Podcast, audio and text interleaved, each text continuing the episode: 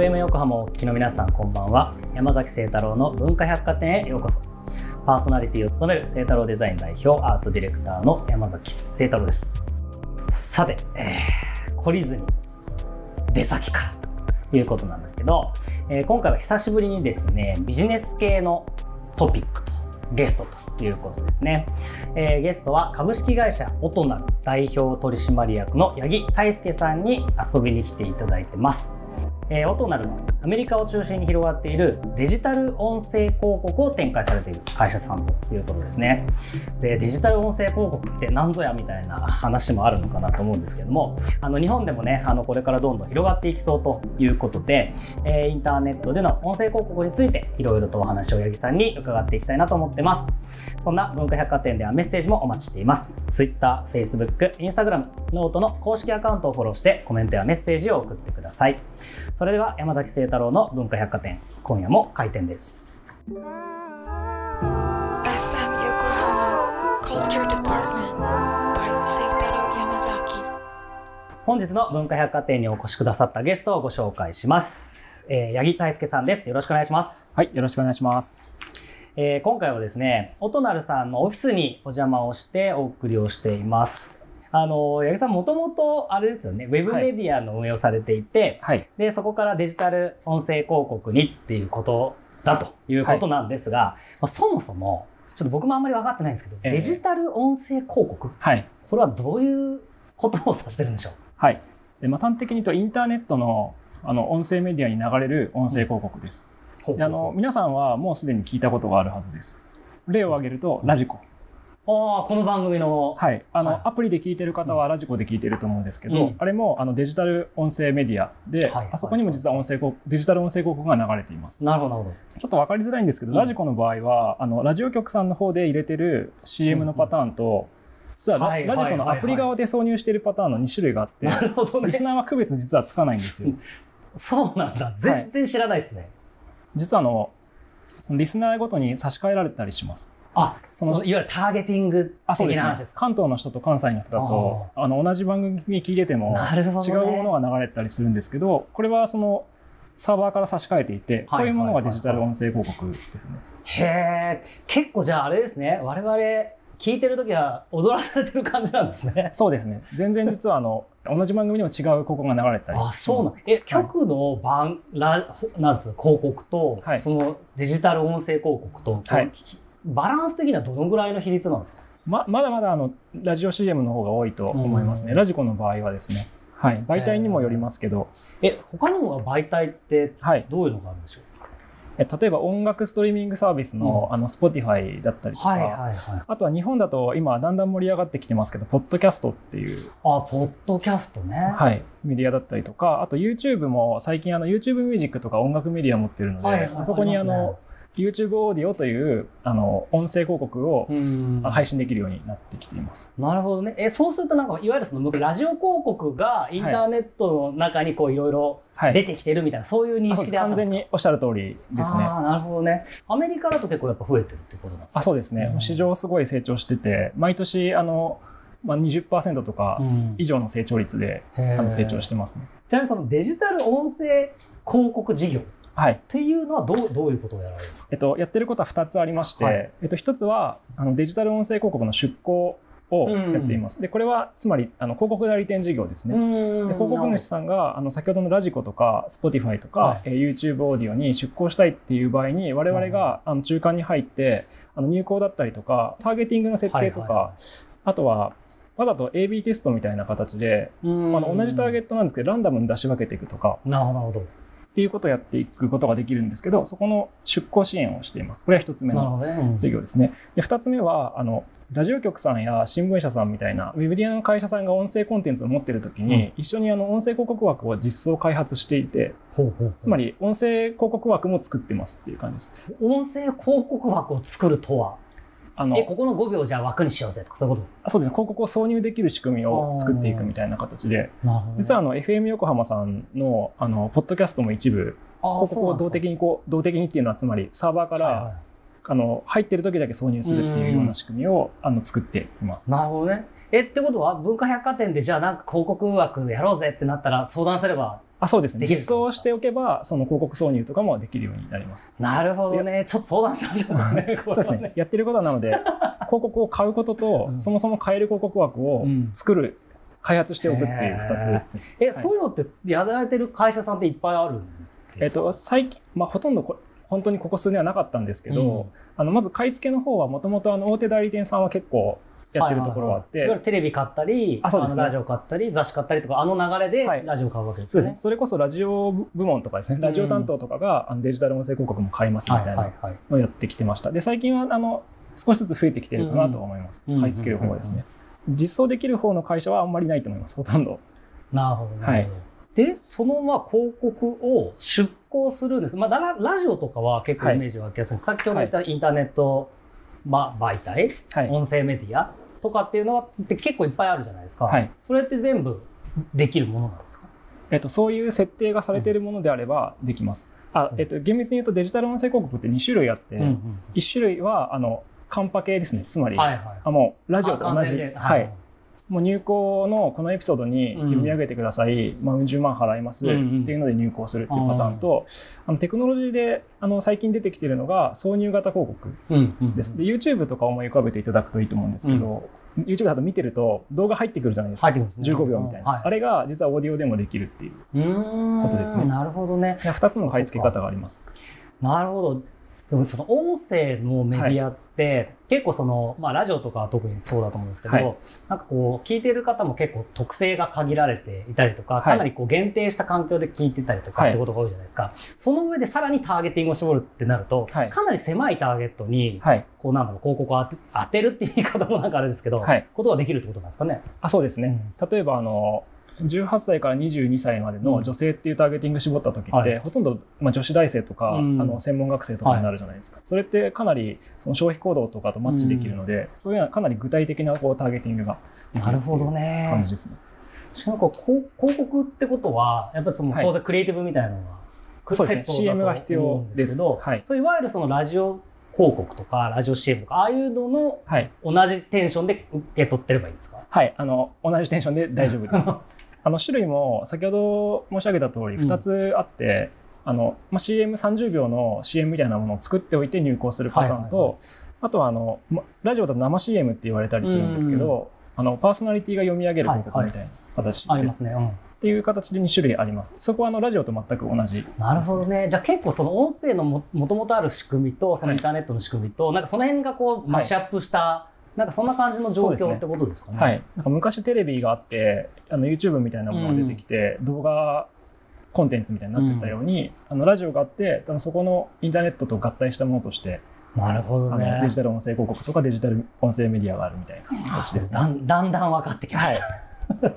こちらに先行しているのはアメリカっていうことなんですよね。そうですね。これなんでこうアメリカの方だとこう急,、はい急激にその、まあ、マーケットというか、はい大きくなってきたんですか？えっといくつかの要因があるんですけど、あのまずは一つコンテンツが革新的なものが出てきてるっていう。で結構もともとあちらってラジオ文化でうんもともと移動距離もすごい長いですしああ確かに。あの車乗って1時間半乗ってるみたいなはい当たり前な世界なんで、う衛星ラジオとかも強いんで、っうん。ていう流れの中でインターネットのメディアが聞けるようになってきてるっていうところです。でハードウェアとかがあると思ってて2016年に AirPods が出ました、はいはいで私がこの領域に興味を持ったきっかけでもあるんですけど、2010 2014年ですね向こうは、スマートスピーカーが出ましたみたいな、ハードウェアの進歩がいくつかあって、なるほど。であと、ポッドキャストの中で、ものすごい、あの、ピーボディ賞っていう、うん。あの、放送のど。、ピーポー？ピーボディ賞っていうですね、放送の、あの、ピューリッツァーって言われてる、すっごい最高のコンテンツだねっていうのを表彰される賞があるんですよ。それを2014年に、あの、 Serial っていううん。ポッドキャストが受賞したんですよ、初めて。これまではラジオとかだったんですけど、初めてポッドキャストが出た時に、そこへでー、これすごいぞってなって、なるほどなんかそういうものがいくつか折り重なってきてる感じがします。なるほど。え、そのシリアルめっちゃ気になるんですけど、ど,、はい。どういうなんか、ある殺人事件をジャーナリストの人が実際に追っかけてるドラマ？ドキュメンタリーみたいな。あ、ドキュメンタリーなんだ。へえ、そういうのもあり、ある、あり、ありなん、ありなんだっていうか、そうですね、ここまで作れるんだって多分結構なっていて、へえ、え、そういうのに近しいようなコンテンツって今はい。日本でも出てきてるんですか、日本はそこのなんかコンテンツのイノベーションの答えはまだないって私は考えていて。結構海外の向こうのものを真似して日本で、はいはい例えばちょっとホラーものとか、うん。あの犯罪ものとかやったりするんですけど日本の回はそこじゃないんじゃないかと私はなんとなく思ってああなるほどね、えどこなんですか？僕はなんかもっとサブカルとかジャパンカルチャーに近いものが発展するんじゃないかって気がしています。声優とかですね。声優文化って日本独特の文化なんですけど。はい、でもなんかポッドキャストっていうと、はい。なんとなくこうなんか個人的な場所ではい、なんか仲いい人とプライベートラジオちょっとトークをお送りするみたいな、はい。なんかそういうイメージが僕すごいあったんですけど、全然そういう領域じゃないってことですね。今もでもそこではありますね、うん。やっぱり自分たちで配信していくっていう感じなんですけど、なんか最近の進歩は昔ってあのポッドキャストのきっかけっていうのは、あのブロードキャスティングと iPod の造語で、へえ。つまり iPod でダウンロードを落としてきてうん。聞くみたいな、あ、それが一番最初なんですけど、だんだん最近はインターネットのまあし音声集アプリである Spotify とはか Amazon Music でも聞けるようになってきたので、なんか配信者側からするといろんなところにもばらまいて、うんあのプロの音楽と並んで聴けるようになってるみたいな。こここで結構発展してきてる感じですね。なるほど。そうすると、やっぱ、ポッドキャストもそのうちそこにこう、例えばじゃあ広告枠がついて、はい。なんか YouTuber みたいにマネタイズされてとか、そういうことも起きあそうですね得ると。いう。でもアメリカとかだとめちゃくちゃそれがもう起きてるっていう感じですね。でで市場を牽引してるのは結構そこだったりします。デジタル音声広告の市場が伸びてるのは、ポッドキャストのなるほどね。全然知りませんでした。なんかラジオ最先端っすね。そう日本は結構そこが遅れてるんですよ。うんでなんで遅れてるかっていうと、なんか昨年のあの後半に調査された、あのフードサイトっていうところの調査データがあって、3、40、3 40カ国ぐらい、ポッドキャストの利用率が並んでる棒グラフがあるんですけど、うんわーって高く。はい。日本はドンケツでした。ああ、そうなん。まあ、使用率が大体9.9%とかなんですけど、アメリカは40%、インドネシアとかだと60%とかなんですよ。あ、そんなにもうぶっちぎりでビリなん。で、日本はなんかその感覚はあんまないんですけど、海外行くと、いやもうみんなポッドキャスト聞いてるみたいな状態になっている。へまあみんえ、ななんで、アメリカでもなんでそういう40%差が起きるんですか？でこれは日本にはすごい弱点があって、あの、まあ、2つ私は決定的なものあるなって思ってるんですけど、まあ、1つはあの国土の問題で、国土？日本って国土狭いじゃないですか、移動時間そんな多分ないんですよ。で首都圏は多分電車で住んでしまう、えー地方でもうん。車多分30分とか乗ったら職場まで行けますよね、アメリカとか国土の広い国え国土の広い国で発展してるっていうのがやっぱあって、アメリカとかあの中国とか、まあ、インドネシアはちょっと島国ですけどオーストラリアとかはい。いうので移動時間が長いと多分比例するっていうのが一つね。でも2つ目は決定的なものがあってあの言語ですあ、言語。うんあのアメリカのポッドキャスト誰が聞いてるかっていうとインド人オーストラリア人、イギリス人みたいなことなんで、言語の壁がもうあるんですよ。日本って1億人しか日本語使ってないんで、どそうか。だから文化がっても、英語でお送りをすれば、あそうですね。グローバルにめちゃめちゃ聞かれる人が多いと思いますね。はい。頑張っていきたいね。ありがとうございます。えーそれではここで一曲いきたいと思います。八木さん曲紹介お願いします。はい。バグルズのラジオスターの悲劇です。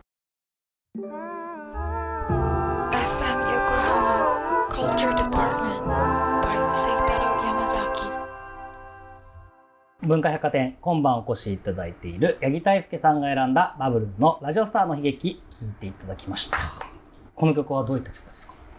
この曲はですね、はいあの、ビデオとテレビが出てきて、うんラジオスターが殺されてしまったっていう。あつまり、コンテンツの、その、なんですかね、メディアの移り変わりの話をしてて、昔ってもうラジオって最高のメディアだったよねっていう中で、動画が出て、動画っていうかテレビですね。はいテレビが出てきた時に、あの、ラジオスターがどんどんこう、役割を終えてしまうみたいな歌なんですよ。なるほど、そうなんだ。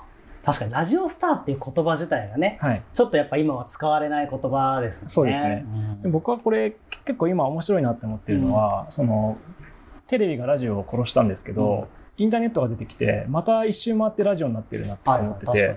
この音声配信とかあの音声メディアがこの後日本でも世界ではもう伸び続けているんで、はい。発展してくるともう一回ラジオスターの時代が来るって思ってるんですね。だからこの曲を結構私は皮肉的に聴いてたりします、ね。一周回ってきたぞって思って。確かに、まあ、ながらで聞けますしね。あそうですね、うん。はい、目線別のことできますしね。はい。やっぱなんか受験の時のね、思い出とか、多分持ってる人は、はい。この世代は多いんじゃないかなとか思いますけれども、えーまだまだ 八木さんとお送りをしていきます。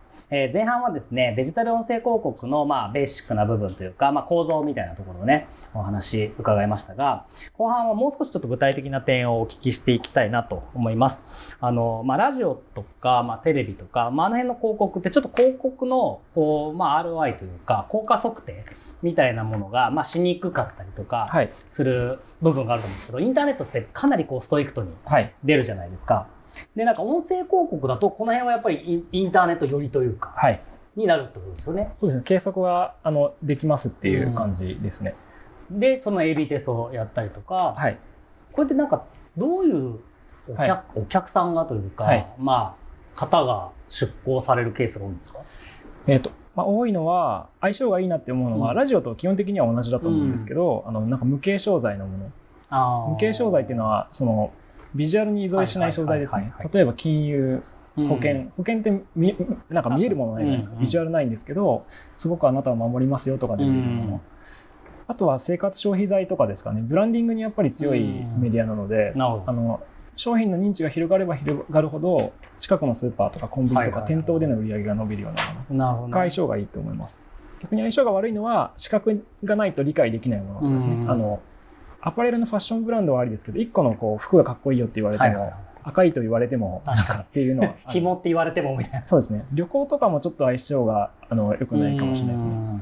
出されてはいるんですけど、なるほどね。え、最近のそのなんか、流行りみたいなのってあるんですか？例えばその、はい昔で言うと、なんだろう、お酒のやつでちょっとドラマ仕立てのが、はやラジオ広告で流行ってる時代があったりとか、い、ろいろこう流れみたいなのがあると思うんですけど、はい最近のこの、新しいものだと、なんかあの、360度オーディオみたいな広告があって、で、あの、結構イヤホンで、ステレオで右左で聞いてることを想定されて、なんかこっちからこっちに、こう、あごめんなさい。これ聞いてる方わかんないですね。あの、右から左に何かが流れていくとか、近づいてくるとか、そういう臨場感の高いものをウェーン、ウェーンみたいな、そういう。そうですね。かね。はい。うんそうか。でもあれですね、僕もまあまあデザイナー、ベースがデ、ベースがというか、まあデザインとか絵の方なんで、い、ろいろ CM を作ったりとかするケースもあるんですけど、はい。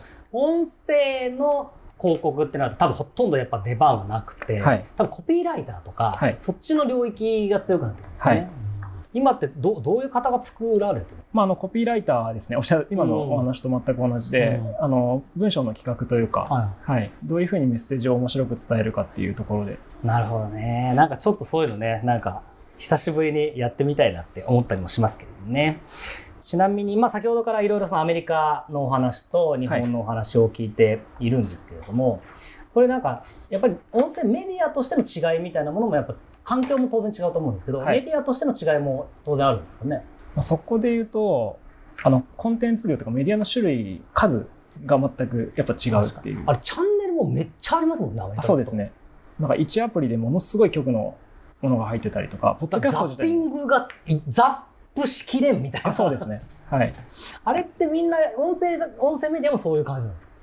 そうです。なんかスマートスピーカーとかで聞くときは、なんかもう一番組聞いてるんじゃなくて、うんジャンルでランダム再生させてるみたいなのとかもあるあーそうなんかその、ニュースの流してって言って、あスマートスピーカーだとバンバンニュース流はいはいしていくみたいな感じで。へえ、じゃあそこもやっぱりいろいろキュレーションしてくれそうですね。て、そのマッチするのを聞いてるはい、キュレーションサービスみたいなニーズがあるっていうのもあります。あの出てきていると思います。Spotify とかでもそうですけど、ああ、確かに、あなたの好き。な番組これでしょっていう感じとか確かに。